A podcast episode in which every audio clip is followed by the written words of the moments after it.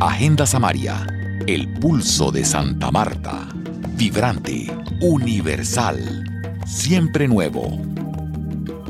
Maribel Abello, actriz de televisión y periodista egresada de la Facultad de Comunicación de la Universidad Javeriana en Bogotá, barranquillera con ADN Samario, Después de su destacadísima participación y protagonismo en muchas series de televisión hace más de 20 años en Colombia, realizó su primera obra periodística literaria.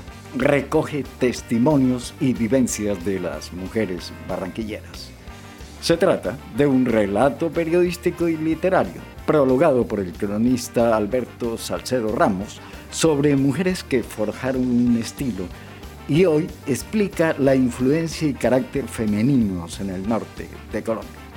Durante ocho años, Maribel se dio a la tarea de investigar y rescatar vida, logros y sufrimientos de diez mujeres colombianas, que hicieron historia durante el siglo XIX y XX en medio de un territorio machista y con el viento en contra. En su libro Maribel cuenta su propia vida y la de su madre, como un gesto de empatía y justicia con las mujeres que le contaron la suya. Por ello, dice, su relato está en primera persona, para crear esa empatía y porque como escritora quiere pensar como actriz, es decir, performar la vida que narra. Bienvenido al podcast de Agenda Samaria. Transmitimos partes del conversatorio del lanzamiento del libro Hasta ahora te creo de Maribel Abello, realizado en el High Festival y presentado en varios escenarios de literatura justo antes de la pandemia. Y la última presentación la realizó en la Quinta de San Pedro Alejandrino para hacer un homenaje a su origen samario a su familia. Bueno, ante todo, mil gracias por venir. Para mí es un honor eh, tener una casa llena, la sala llena, y ver tantas caras de mi infancia, de mi adolescencia, de mi vida eh, emotiva, que es mi familia paterna. Aquí nació mi padre, nació mi tía Maruja, sus hermanos, y después se fueron para Barranquilla, pero siempre volvimos. Eh, y gracias a Santa Marta por, por recibirme de esta manera tan cálida. Yo me siento Samaria de alguna manera.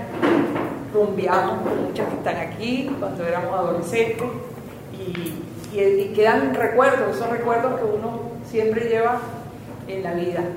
Entonces, eh, para mí es un honor venir, nada menos y nada más, que a la Quinta San Pedro Alejandrino, donde murió el Libertador hacer honor a la mujer, a esas mujeres además libertadoras que nunca han sido reconocidas. Eh, y bueno, mi libro es un poco una historia sobre, sobre Barranquilla, porque hace 20 años quería ser mamá y, hice una investigación pensando, bueno, voy a buscar de qué se trata la historia de Barranquilla a través de las mujeres. Siempre he tenido como esa visión de, de que ser mujer eh, requiere de pronto de, más exigencia que ser hombre, o, por lo menos esa es la visión que yo tenía. Efectivamente, después de, de descubrir todas estas historias, me doy cuenta que sí, que hay de alguna manera hay un dolor cósmico, una herida kármica, por el, porque el gran impedimento que hemos tenido nosotras, las mujeres, es simple y llanamente ser mujer. Eso ya para nosotros es un pierde, que gracias a Dios vamos evolucionando y se están cambiando las, las visiones de la mujer, que antes ser santa o puta, ser buena o mala, ser eh, inteligente o bruta, en fin, eh, se le simplificaba a la mujer. Eh, entonces, y el reconocimiento a nivel público de tantas mujeres eh, que han escrito o que han aportado a la sociedad, pues siempre se ha negado. Incluso es, muy curioso que precisamente sea después de Santa Marta tener que 500 años, claro que lógicamente la democracia tiene menos, pero, pero que después de 500 años de la ciudad hasta ahora finalmente, a través del voto popular, que es algo tan importante para nuestra democracia, se escoge a una mujer. Y una cosa, María, ¿de dónde sale el título Ahora te creo? Bueno, el título Hasta ahora creo es de la historia de Linda Falqués, que es ya la octava historia. Entonces, ella cuenta cómo, eh, cómo la mujer o sea, tenía que casarse para poder salir de, la casa, ¿no? para poder tener, digamos, una casa propia. Entonces ella dice que por no quedarse solterona, pues se casó en primeras nupcias con un señor y, eh, que finalmente no, no, pues no, no tuvieron pues una relación positiva, entonces ella decide separarse y la iglesia tiene una hija eh, y la iglesia eh, la, le, quita a la hija durante 12 años, está en esa constante lucha de, por haber sido separada. Finalmente ella también se enamora de Guillermo, Guillermo Valencia, gran, gran médico, samario, aquí pues lo, lo reconocen todos y lo reconocemos en en Colombia en general, además muy cercano a Gabo, entonces pues eh, es una historia de, lucha, sobre todo de la parte de ella.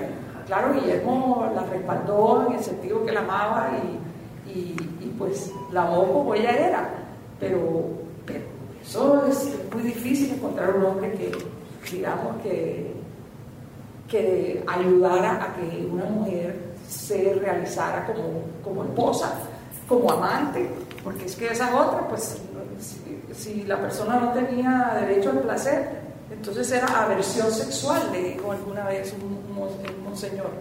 Ustedes ya leerán la, ya leerán la historia. Pero el punto es que la iglesia, algo que se veía tan normal, eh, pues ir a misa, etc., resulta que la iglesia, simple y llanamente porque tú tuvieras un hijo, eh, y, te separabas, que eso era pues ya la acabose grande y, además te aislaban, o sea, aislaban a las mujeres.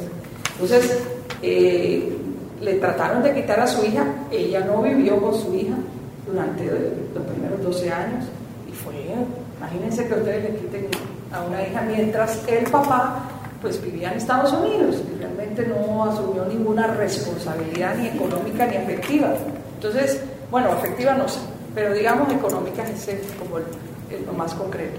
Entonces, es un poco, ella decía, yo no, yo no quiero morirme sin contar esta historia, porque realmente duele, para ella fue un dolor grandísimo, siempre fue señalada, siempre fue considerada pues que por ser rebelde pues, ¿no? Eh, ah, ahí está linda, y ella logró con todo y eso salir adelante y hoy en día pues se siente feliz de haber contado una historia que para mí es una apertura a nuestra liberación. Entonces, eh, por eso se llama Hasta ahora te creo. Ya ustedes leerán y verán precisamente la razón.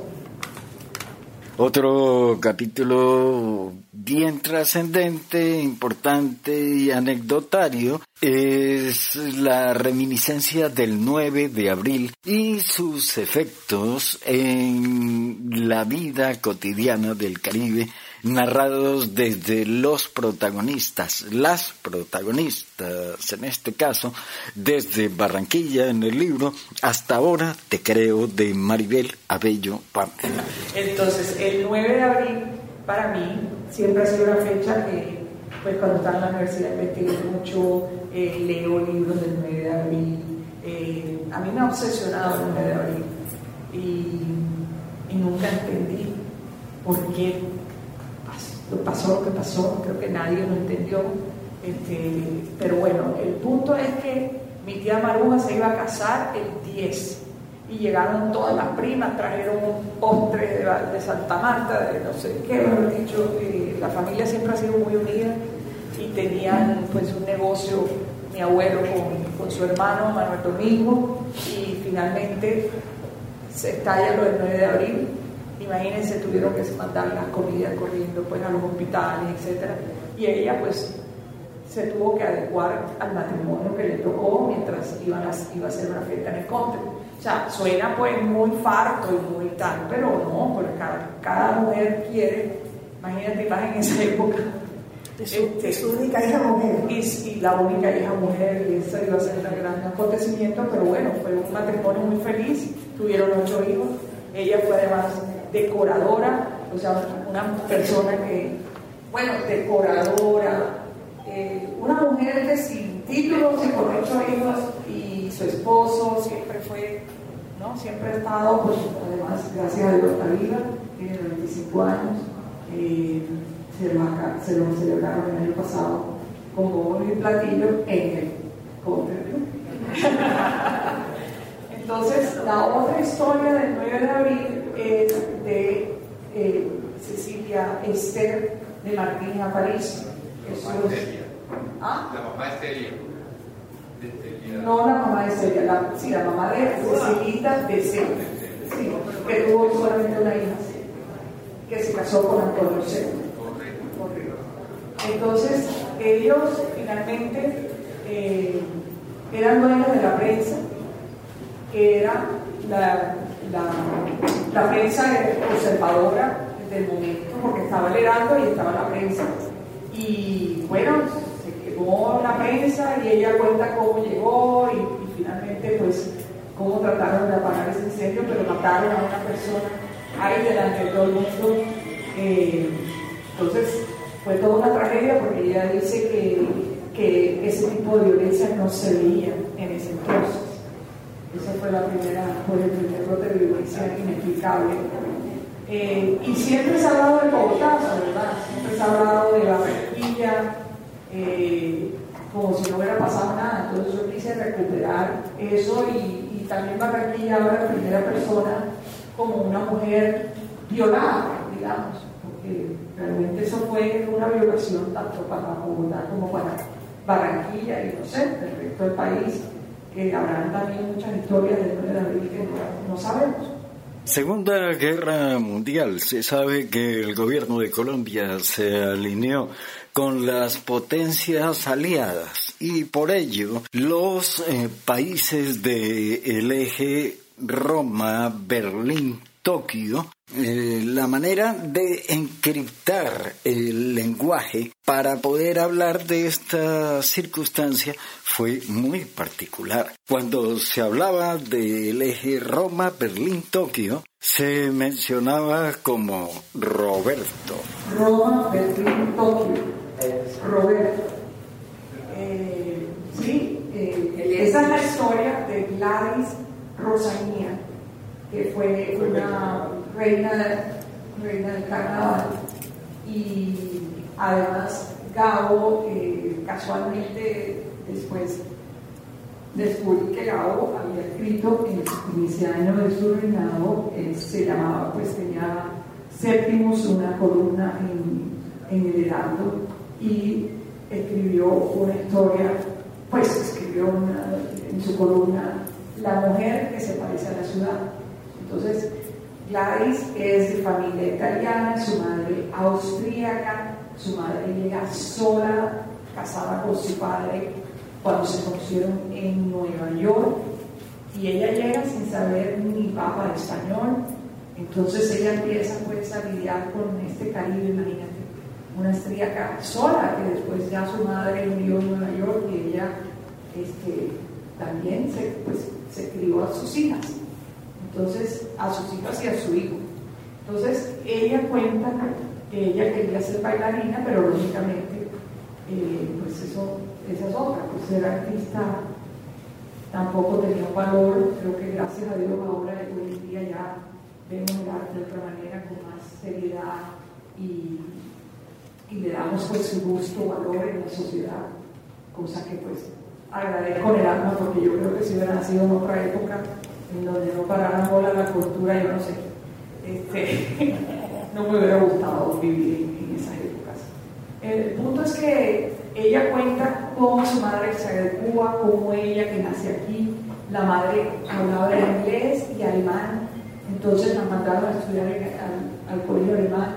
Entonces ella llegaba y te hablaba la mamá en alemán a las empleadas en español, a, las hermanas en inglés, pues o sea, era un revoltijo de culturas, eh, como bien ella lo llamó en algún momento, y entonces eh, casualmente ella cuenta de su recuerdo de, de, la Segunda Guerra Mundial cuando escuchaban a BBC de Londres. Entonces las historias recuperan tradiciones, ¿no? Había, había gente que a las 6 de la tarde tenía que rezar el rosario, se sentaba toda la familia a, rezar el rosario.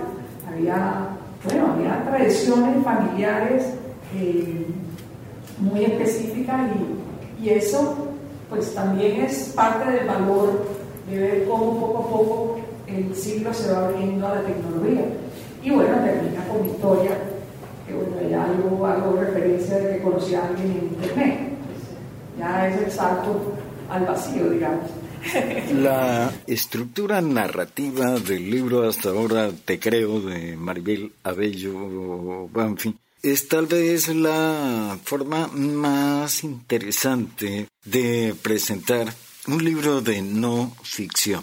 Periodismo que se acerca a las protagonistas, categorizado por las influencias del tiempo en la historia barranquillera. Bajo el capítulo de los organizadores caben muchas de las familias. Está la generación de los tecno-altruistas. Está también la generación de las almas cálidas. Está rebeldes sin causa y los baby boomers que también tuvieron sus representantes entre 1946 y 1956 y la categoría del cierre. La historia de Maribel en Estados Unidos está en la categoría Technopunks. Entonces, eso es una de, también de, como de la visión que he tenido yo a través de, este descubrimiento de la historia, de, por ejemplo, de Clarita, que es la primera eh, Clarita Cortizos de Strauss, hija de Ernesto Cortizos, el que trajo pues eh, la aviación hace ya 100 años. Y yo fui a buscarla para que me contara un poco. Entonces, eh, efectivamente, Clarita Cortizos de Strauss no solamente cuenta cómo su padre murió ante sus ojos a los 12 años, sino que además eh, vivieron la lista negra. O sea, la lista negra estuvieron, su, eh, su esposo y ella estuvieron en la lista negra por ser pues, hijos de alemanes, por haber nacido, nacieron aquí en Barranquilla, pero eh, el señor Strauss era hijo de alemanes y en el tiempo de la guerra pues se llevaron a todos los alemanes y a los, incluso a los italianos, parte de mi familia también está en la historia de, de haberse ido, eh, pues los, llevaron a un campo de concentración o los ayudaron, por ejemplo, en Pueblo Bello, en, en Cesar. Y le quitaron los bienes. no, eso es lo primero. Y no solamente eso, eh, les prohibían trabajar.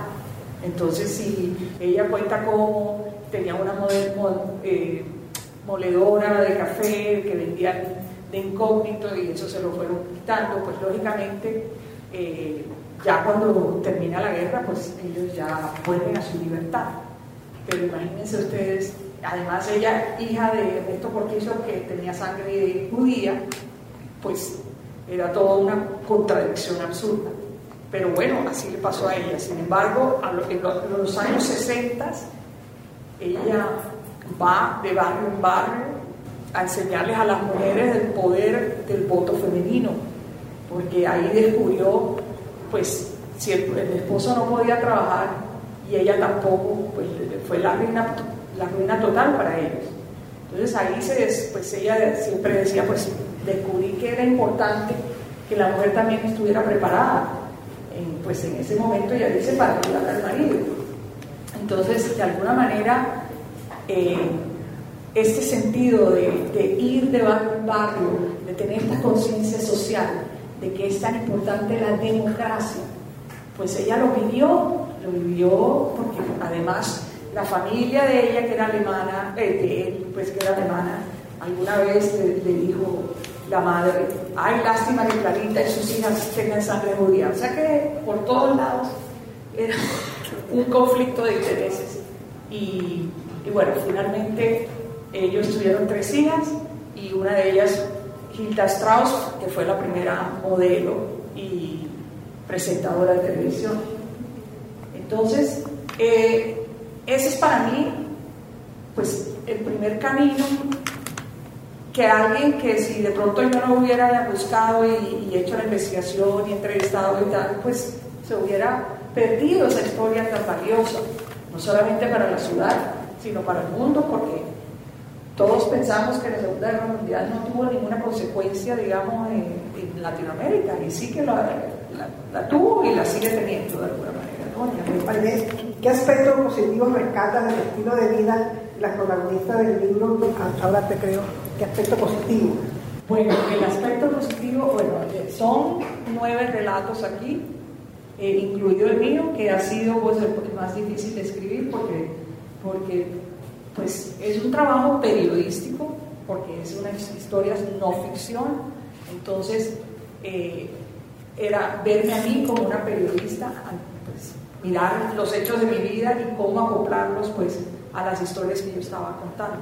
Entonces, finalmente yo pues ya leerán mi historia, tuve, pues conocí mi segundo marido eh, y me fui a Estados Unidos y finalmente pues también hubo un drama que ya, que ya leerán y que finalmente me, hizo ver que nosotros las mujeres, aunque pensemos que estamos liberadas, no estamos tan liberadas. Entonces, eso fue por eso más de un siglo de mujeres, inmigración y amor porque a través del siglo uno ve que el comportamiento de la mujer pues, ha sido luchar, salir adelante y, y la visión de nosotros como sociedad nos falta cambiarla entre la mujer y el hombre, cambiar la visión de la mujer de que la mujer ya es, libre, es libre y, y, incluso libre ahora que estamos hablando del tema de, pues del aborto, yo no estoy ni en pro ni en contra, pero sí respeto,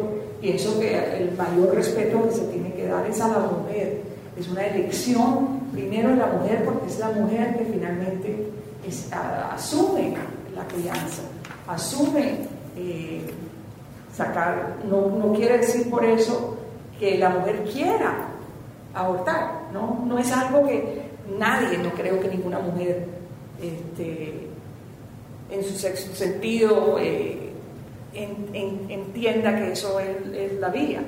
Pero a veces mucha gente no, tiene otra opción. Entonces, bueno, pero hay una historia de Puerto Colombia, de una mujer que viene de Santander, porque le gustaba jugar cometa, andar con chicos, bueno, era traviesa. Entonces la maltrataron desde la familia, pues su padre la maltrató, tuvo que abortar o sea, no tuvo otra opción, eh, fue violada de alguna manera. Yo cuento las historias como ellas me las contaron, cada una tiene una voz, no soy yo la que está ahí diciendo, pues encontré a Clarita, así, así, no, es ellas, cada una hablan en primera persona, como una actriz que las estoy representando. Entonces, cada una va contando, pues, la historia de, la ciudad, la historia del tiempo que vivieron. Medida del Mar, al morir Medida del Mar, Colombia Colombia la conoció. Era más conocida por nosotros los costeños, ya vino varias veces, como muchas veces a, Santa Marta. Pero eh, yo vi asombrado que la prensa nacional no la conocía y algunos la consideraban una, una pues, menor y otros la refutaban esas esa opiniones allá mismo en, en, en, los artículos de prensa. Tal vez sería por ser mujer, por su ascendencia árabe, por ser costeña, por ser barranquillera. Sí, yo pienso que todo es artista, pero el ser mujer es suficiente. Eh, sí. Venga, en su discurso cuando la, invitan a ser miembro de la Real Academia de la Lengua Colombiana, ella habla precisamente de la historia de la mujer, cómo, cómo la mujer ha sido invisible, invisible hasta que hoy finalmente, como estaba comentando, una alcaldesa finalmente, eh, aunque pues, entiendo que han habido alcaldesas encargadas, gobernadoras, pero digamos así a nivel voto popular, ¿no? En que tú tienes que hacer un proceso democrático, pues es la primera. Y así en la primera alcaldesa en Bogotá, la primera gobernadora en, Magdalena, en Magdalena, en, Magdalena, en, el Atlántico, en Atlántico, eh, ¿sí? Apenas ahora, 2020, 2020, que diríamos que supuestamente la liberación explotó fue en los 50. Pero bueno, ese es el punto. El punto es que apreciemos que nosotros ya hemos logrado un punto donde no es que la mujer no hiciera las cosas, sino que no era reconocida por hacerlas. Entonces, a través de estas historias, pues vemos cómo hemos evolucionado y ojalá que mantengamos eso, ojalá que tengamos a una presidenta muy pronto aquí en Estados Unidos, pues por lo menos donde nos compete y nos interesa que, que en este hemisferio norte y sur de, América, ¿no? Pues les agradezco inmensamente por haber venido, es un orgullo como prácticamente Samaria, el corazón para mí en Santa Marta es, es uno por esta sociedad que que pues, aquí salió mi familia y además mis buenas amistades y mi otra familia, las, las que también son parte de, de, mi, de mi casa. Gracias por venir. Este es el nuevo podcast de Agenda Samar. Búscanos en iTunes y en Spotify todo lo que ocurre en Santa Marta, sus alrededores, Colombia, el mundo, en Agenda Samaria